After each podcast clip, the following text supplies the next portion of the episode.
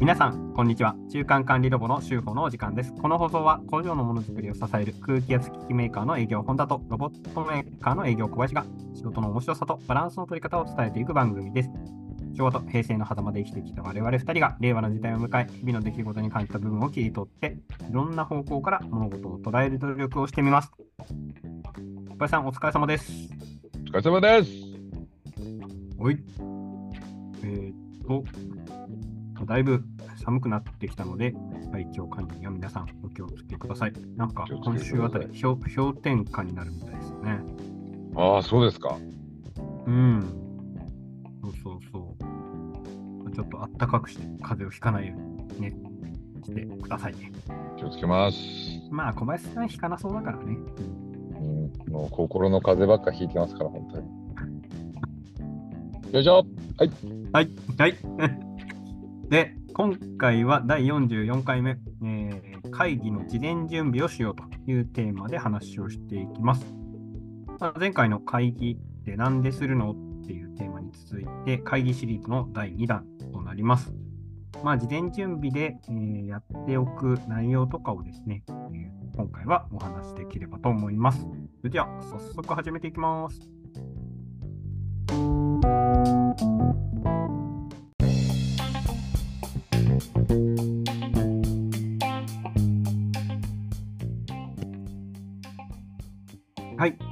それでは早速始めていきます。会議の事前準備をしようということで、今回はお話をしていきます。でまず、まあ、前回のお話に重複するんですけれども、まあ、その会議の事前準備の中で、まあ、一番最初にま確認した方がいいと考えているポイントとしては、まず、なぜその会議を開催するのかっていうのを確認するっていうのが、まあ、一番最初にやることかなと。で、これはまあ自分が開催する場合ももちろんそうですし、まあ、仮に誰かが開催する会議なのであれば、えっと、その開催した人に、えこの会議って何で開催するんでしたっけ？とで、その会議をした結果、どういう状態になっているのがいいんでしたっけっていうのを確認するっていうのは、まず一番最初に手をつけるところですかね。うん、小林さんも主催するときが多いんですかねそれとも、まあ、まあ、両方か、多いのかそうですね。両方ですね。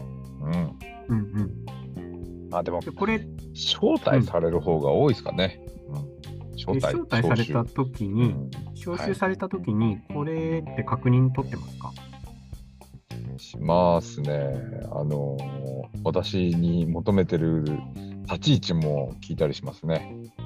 はいはいはいはい。うん。その立ち位置っていうのは、えっと、会議の中で、えー反対のポジションを取ってもらいたいと思ってますよとか、そういうことですか、はいそうですね。うん。そんな高等なことを 要求されるんです。ありますよ。はい。あ反対派でいてくださいっていうことを言われるんですか？まあ、反対派っていうよりは、はい、はいあのー対っていうよりはい、あの、もういつも通り気に入らなかったら意見言ってくださいみたいな。はい。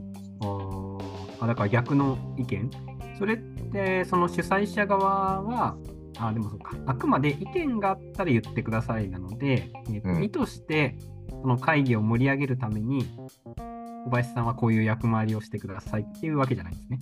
そうではないですね。はい。いやちょっとそこまで芝居を打ってくれたとなかなかだ。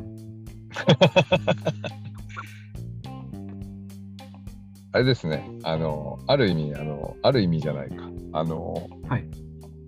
性格が曲がってるもんで、軸となる会話に対して、いや、でもこうなんじゃないの、みたいなのは、比較的考えるのは好きな方ですね。はいはいはい。うん。まあ、あのいろんな方向から物事を捉えるっていうことですね。そうですね。はい。そうことですね。はい。これで言うと、その主催者さんは、まあ、小林さんに、まあ、そういうことを求めてたりとかっていう点で言うと、まあ、あの冒頭でね、まあ、なぜ会議を開催するのかをか確認するっていうのもあるんですけど、まあ、どんなメンバーを集めるかっていうのも、まあ、事前準備の一つですよね。そうですね。うん。うん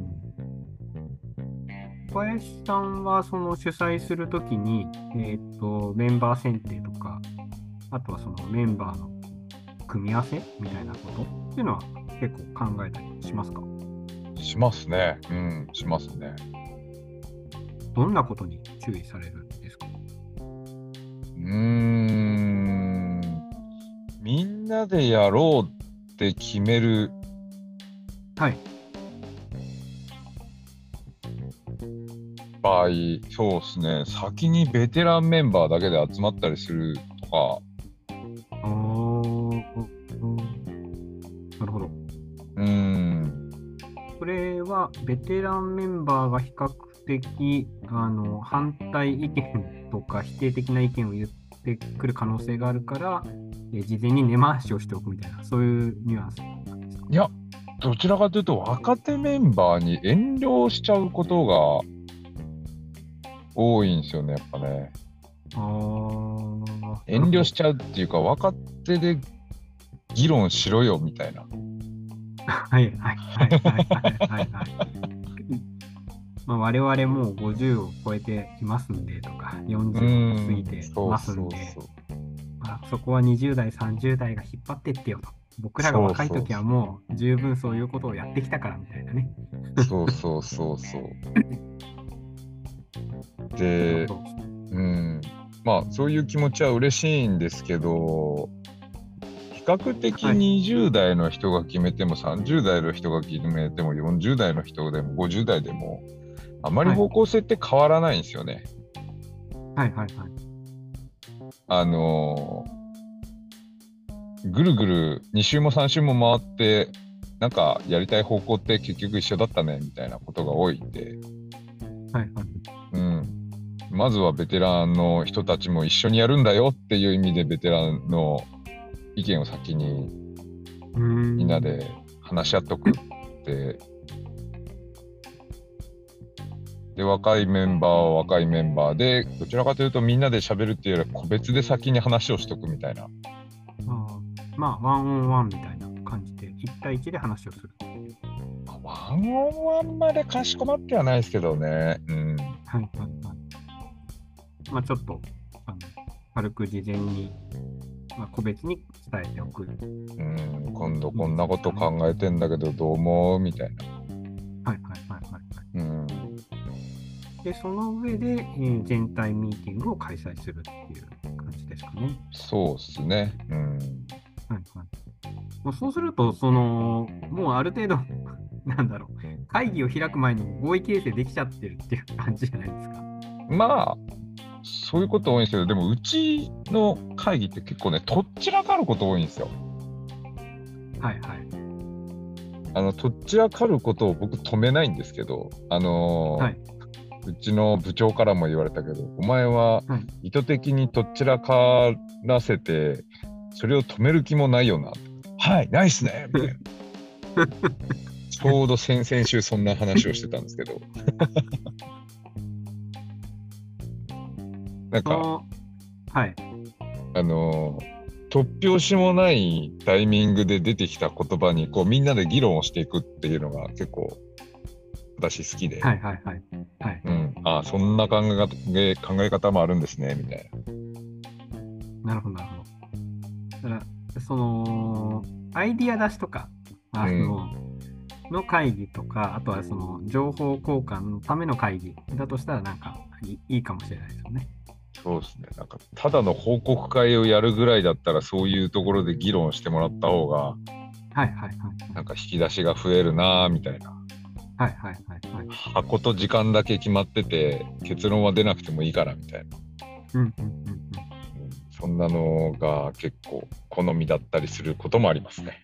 うんそうすると、例えばそのとっちらかることをもう事前にまあ予想して、えーまあ、むしろそれをこうコーディネートするっていうところで言うと、うんまあ、とっちらかることも前提にしている会議、だから会議の趣旨としては、なんだろう、意見を出してもらうというか、各メンバーから、まあ、ああの自由に発言してもらうっていうのを目的にしてるから、目的は達成してるっていう感じなんですか？そうですね。で、まあ、結果的にそれを補うものってなんだろうねっていうのは、はい。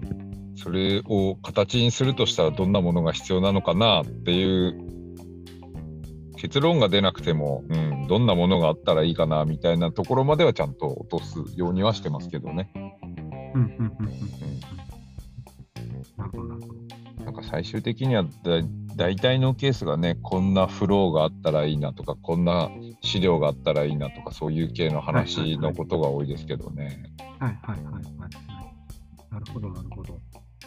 そっか。あのーどうしても、まあ、前回のなんでするのっていう話の時に、私、あの、誰が何をいつまでにみたいなところを話してしまってたので、まあ、そこがこう決まるところをなんとなくこう目的地にしその設定してしまいがちなんですけど、まあ、意見が出ることを目的にするってした場合に別にその何かがこうがカチッと決まらなくても、まあ、いい会議も必要かもしれないですね。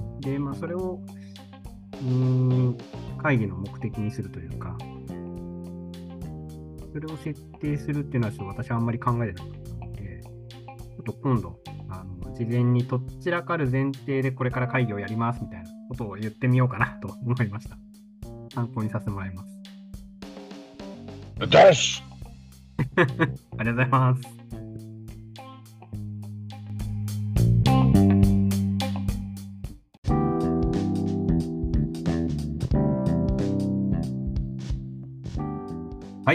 本日もありがとうございました。ありがとうございました。まあ、会議の事前準備をしようというテーマでお話をしてきました。まあ、まずなぜ会議を開催するのかを、えーまあ、主催者に確認するし、まあ、自分であれば、えーこの会議は何のために開くんですよっていうのを、えーまあ、確認して、まあ、必要に応じて、まあ、メンバーとかに事前に伝えておくと。